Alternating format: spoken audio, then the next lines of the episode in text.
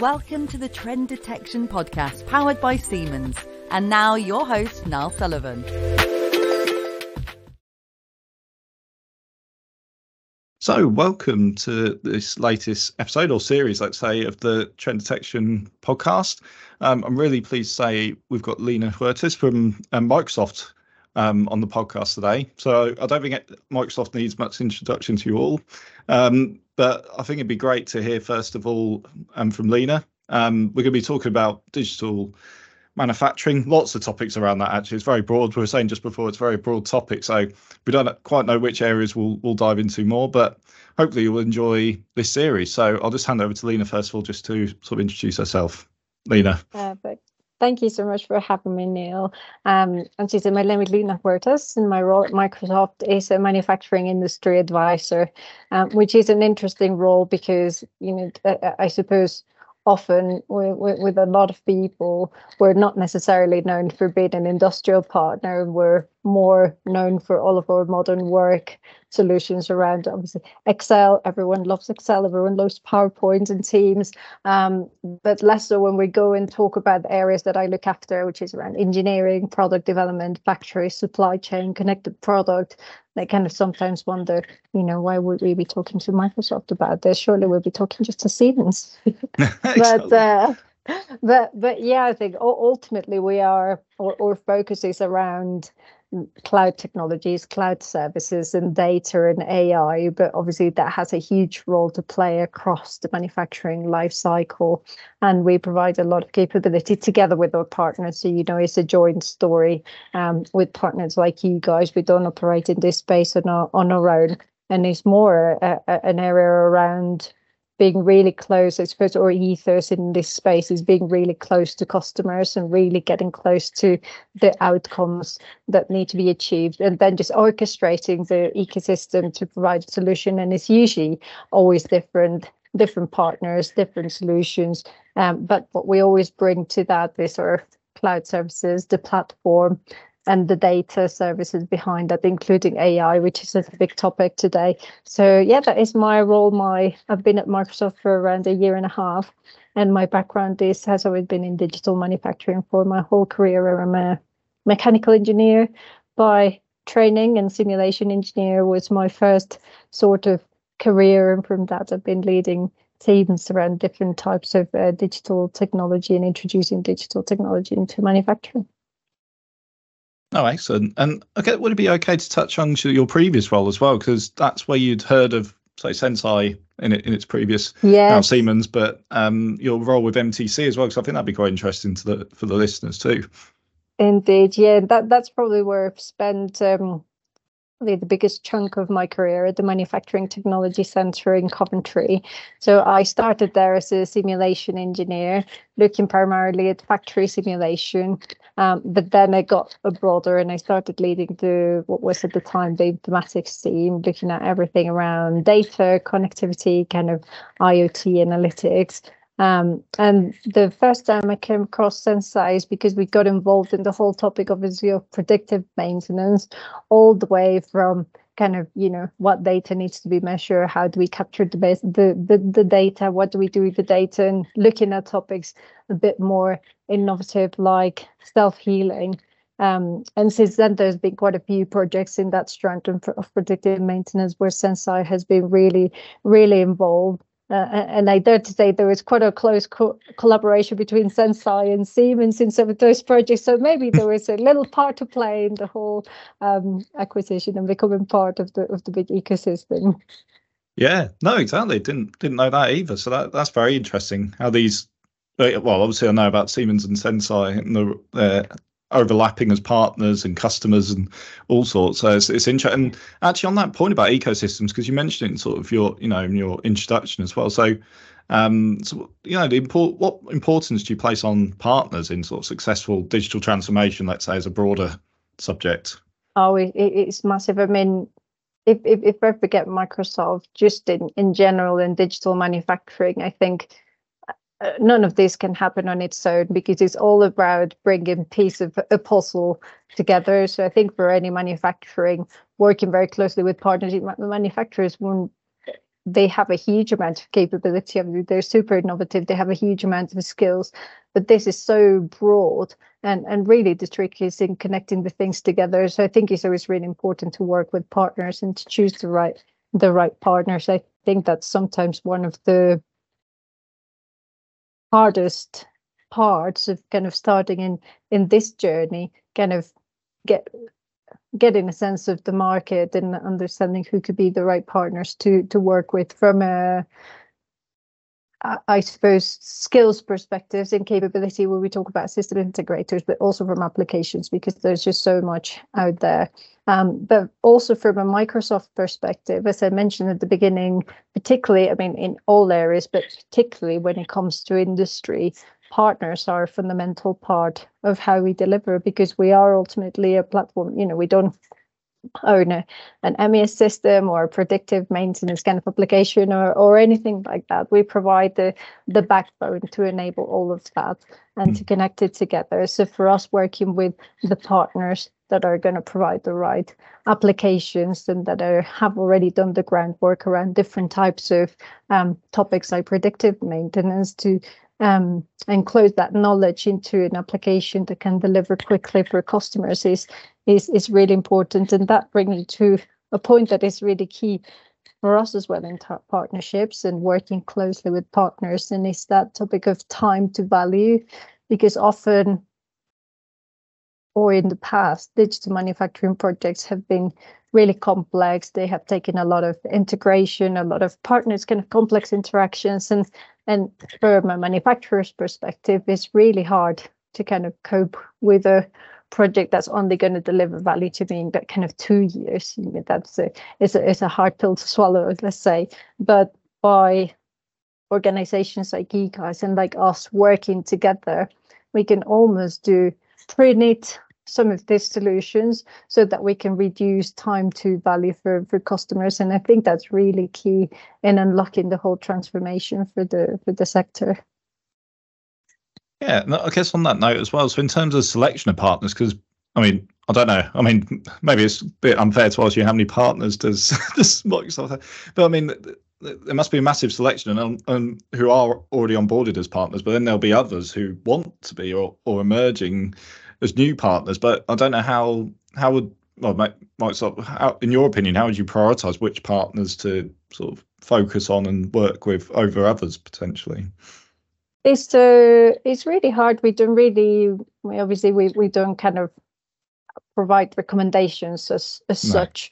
We're we're really guided, I suppose, by by by two things. One is what the customer wants to achieve and what their existing relationships are and what re- new partners might work with their existing incumbent ecosystems. are really definitely guided by um, by customers to start with.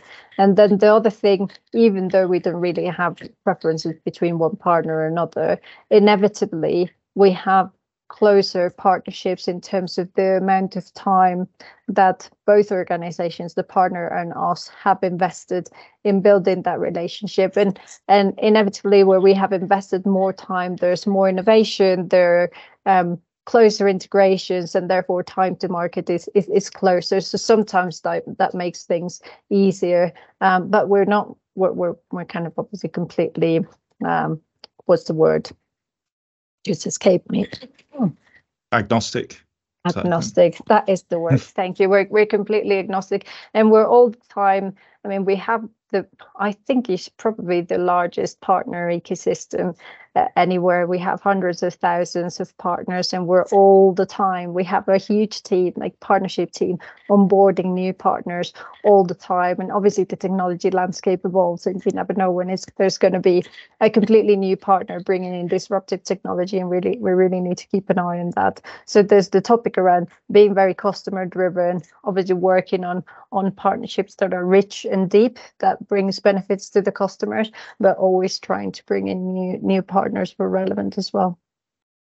Yeah, it, it, it reminds me of stuff I've heard through Gartner before, and I've forgotten the term together, but it's essentially about partners rather than going into a you know selling to selling into a, a customer individually. They sort of partner together and sort of is it sort of a joint go to market thing as well because it doesn't benefit anyone the customers with all these different voices sort of all with their own agenda so i guess that's another great reason to have sort of a partner ecosystem or a, t- a tighter partner ecosystem yeah yeah definitely i find and, and and in fact one of the questions you and i discussed before was around um kind of the the some of the benefits that brings Siemens to the picture. And I think one of the benefits is that it's such a broad ecosystem, even within just Siemens of, of, solutions. And that has a lot of benefit because, again, it accelerates time to value when these things are already knitted together because digital manufacturing is all around bringing data from different places together so that more and more insights and more valuable insights and quicker insights can be provided to the organization. And actually, you're you're mentioning about bringing data together to you know inform decision making is sort of a nice lead on to our first question. So we've already jumped around a little bit, which is great, which is what I like to do. But um, so the first question was really around IoT and data analytics and how it can be. Um, yeah, because you mentioned it there. But it's more practically how it can be used to sort of drive, you know, better decision making in in manufacturing.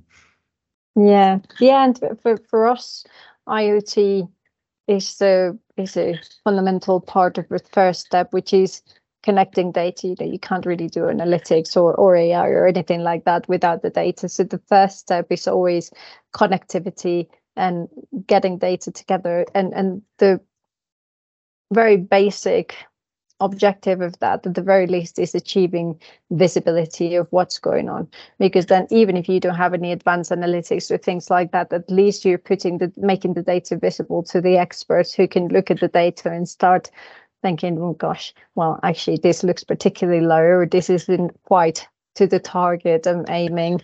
And ultimately is driving change and driving improvement that is the objective. So even if it is just with visibility um, that's that's the very first step for us. And then is what can you do on top of that? And what once you get to that stage then you can start using analytics where relevant uh, or, or ai where relevant. And obviously the further up down or up that scale you move, probably the most value you're able to um, to unlock, particularly as you start bringing new data sources together. And I think one of the places where um, organizations are starting to mature to the to the level that they're bringing data not just from, for example, from a single process or from a whole factory, but for several factories for the whole supply chain, linking it together from data, aftermarket engineering data. And when organizations get the, gain the capability to do that, is hugely powerful for the for the business. But of course, is a is a journey. I, I guess because what, like said, it's a challenge across organisations. I mean, from a sort of a predictive maintenance deployment perspective, it's always interesting trying to scale because each plant has their own sort of maybe own culture for a start, but you know, own technology in place and all this kind of thing. So when you say that sort of visibility across all of those different parts of an organization, what sort of how challenging is that? Oh, it's it's, it's hugely challenging. I think uh, particularly when you're talking about um, large manufacturing organizations, I think what you're saying is very accurate in that usually factories have quite a lot of autonomy and in a way are quite independent from each other. So you might have an organization that have 50 factories. Those 50 factories might have 50 different applications, 50 different levels of maturity, 50 different potential cultures. Um, so it's hugely challenging, but there there are ways in which you can kind of um,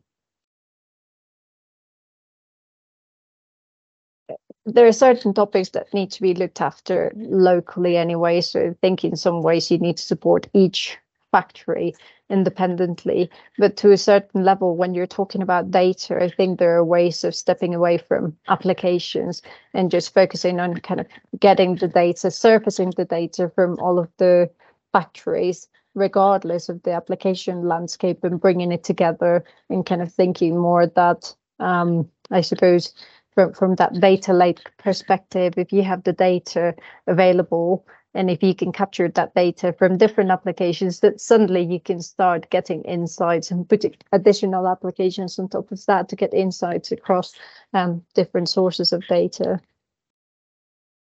But I, I think it's probably one of the one of the biggest blockers when it comes to solutions in the in the factory environment that that diversity of um, of solutions and approaches across different factories. Yeah, I want. I mean, I don't think I've asked this. Uh, this topic sort of come up before in previous podcasts. I've asked questions of other other guests, but is there a reason why it's so it's not joined up by that. I mean, maybe it's just a problem of having a large organisation. I guess you could talk about any organise any large multinational organisation have similar problems. I guess is it simply that, or is there other sort of factors at play? Uh, it, it, it's hard to say, but one thing that I've um, observed in, in, my experience is that large organizations, there's a huge amount of merging, demerging, and a huge amount of growing by acquisition of factories.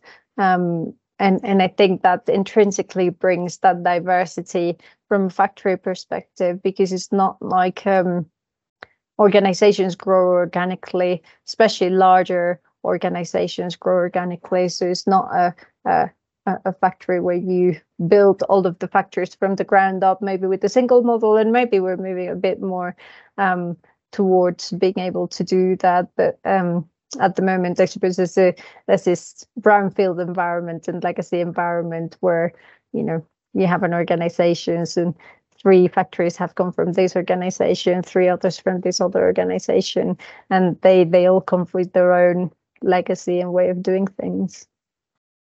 Yeah, I guess. Get yeah. I guess I guess what we're saying is you, you don't know what you don't know, right? So if you knew that having everyone having exactly the same um, machine, uh, sorry, machinery, um, technologies, etc., and automation, etc. If you knew that at the time, then you would obviously implement that in every factory. But then, not every factory has its different nuances. It could be manufacturing different products, for example, as well. So it's not not quite as easy as I'll oh, just do everything the same because every factory, you know, even in yeah a big yeah multinational food and beverage, they'll be making pet food in one place and and whatever chocolate bars in another place, for example. Exactly. Yeah, yeah, with, with with different requirements. So yeah, I think we've in in some ways we've stepped away from um kind of trying to make the manufacturing world perfect because there's always so much complexity in it and trying to deal with what are the right the, the kind of best practices and solutions that can actually get to the same outcome with a let's say imperfect world or just a, a, real world with federated data sources with with with a, a myriad of uh, applications um, with variety of data sources. How can you still achieve the same outcomes in that regard and i think that's one of the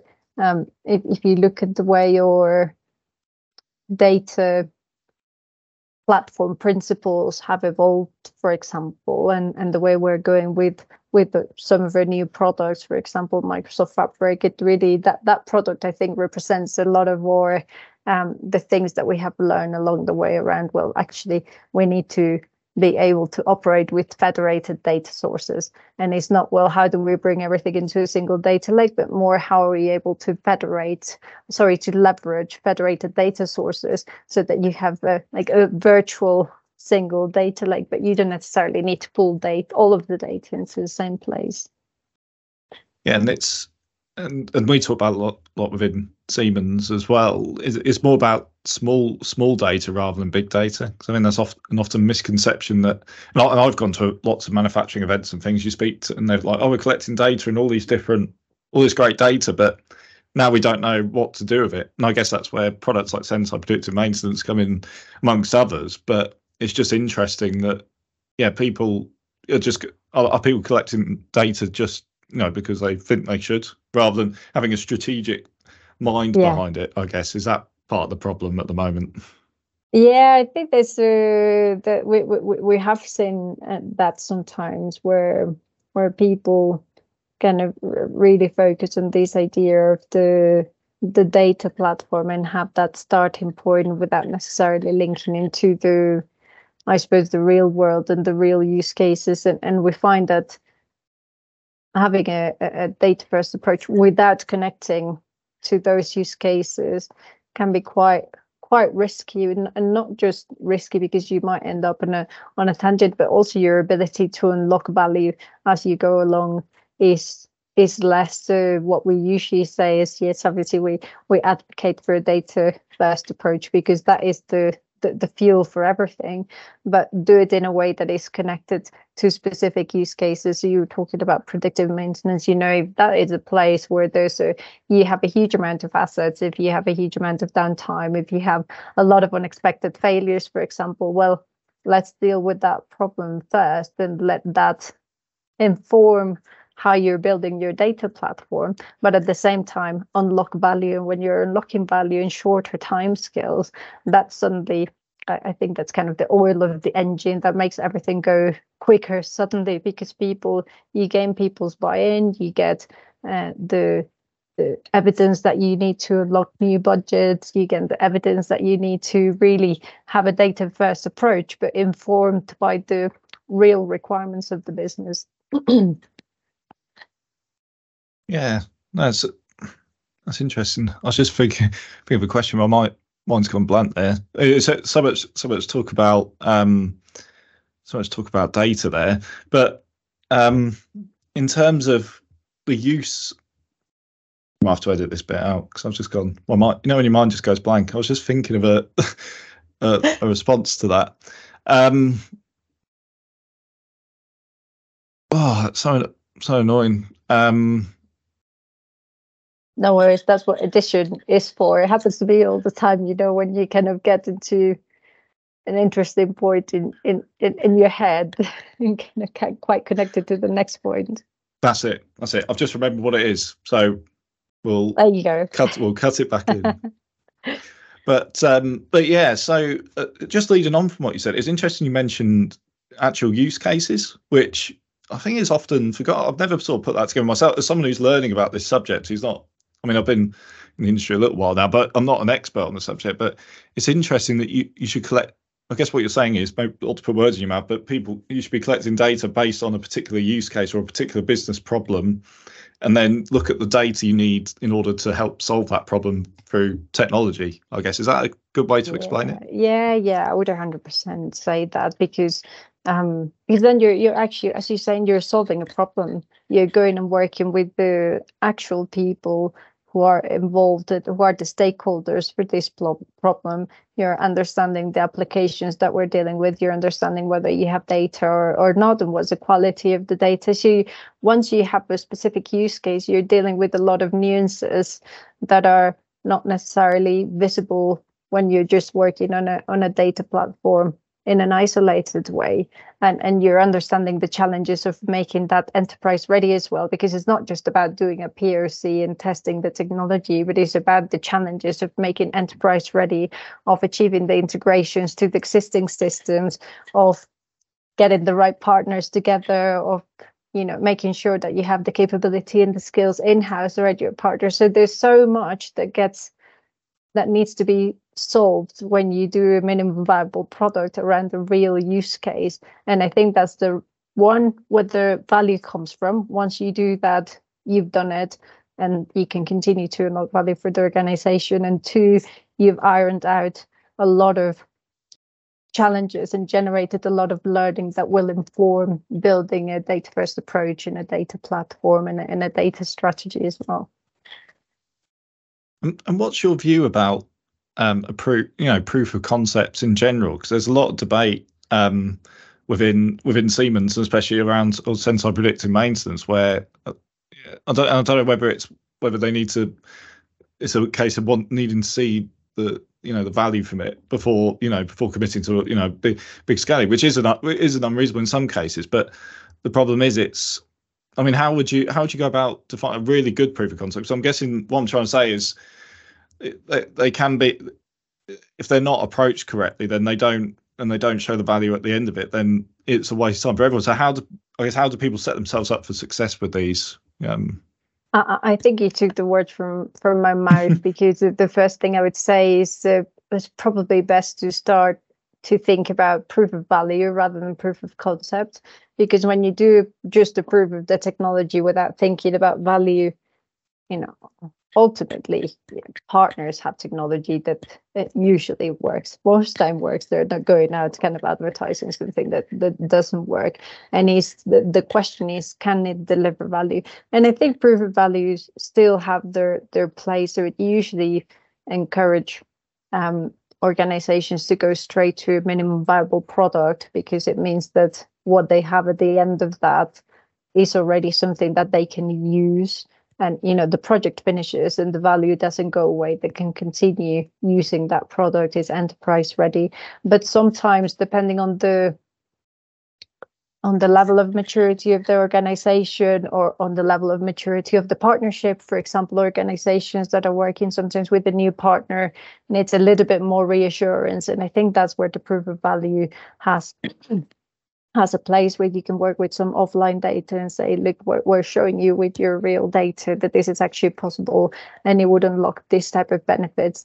And, and hopefully that can, if successful, that can be used for an MVP. But I think it still has a, it's, it's all about time scales, you know, and, and, and I suppose commitment, financial commitment as well. So if I'm working with a new partner and they say, well, I can do an MVP for you in 15 weeks for for this much investment or i can do a POV for you in two three weeks kind of as part of just pre-sales. Um, then depending on the level of risk the organization might say well let's go for a POV first see, see what it is let's get to know each other and then maybe we'll go for an mvp so i think still povs have their place but as you say in your question in the in the question it has i think it still needs to unlock value otherwise you're just kind of playing around with technology and not not really needs to be in context. Please like and subscribe on all major podcast channels and find out more about Senseye predictive maintenance at siemens.com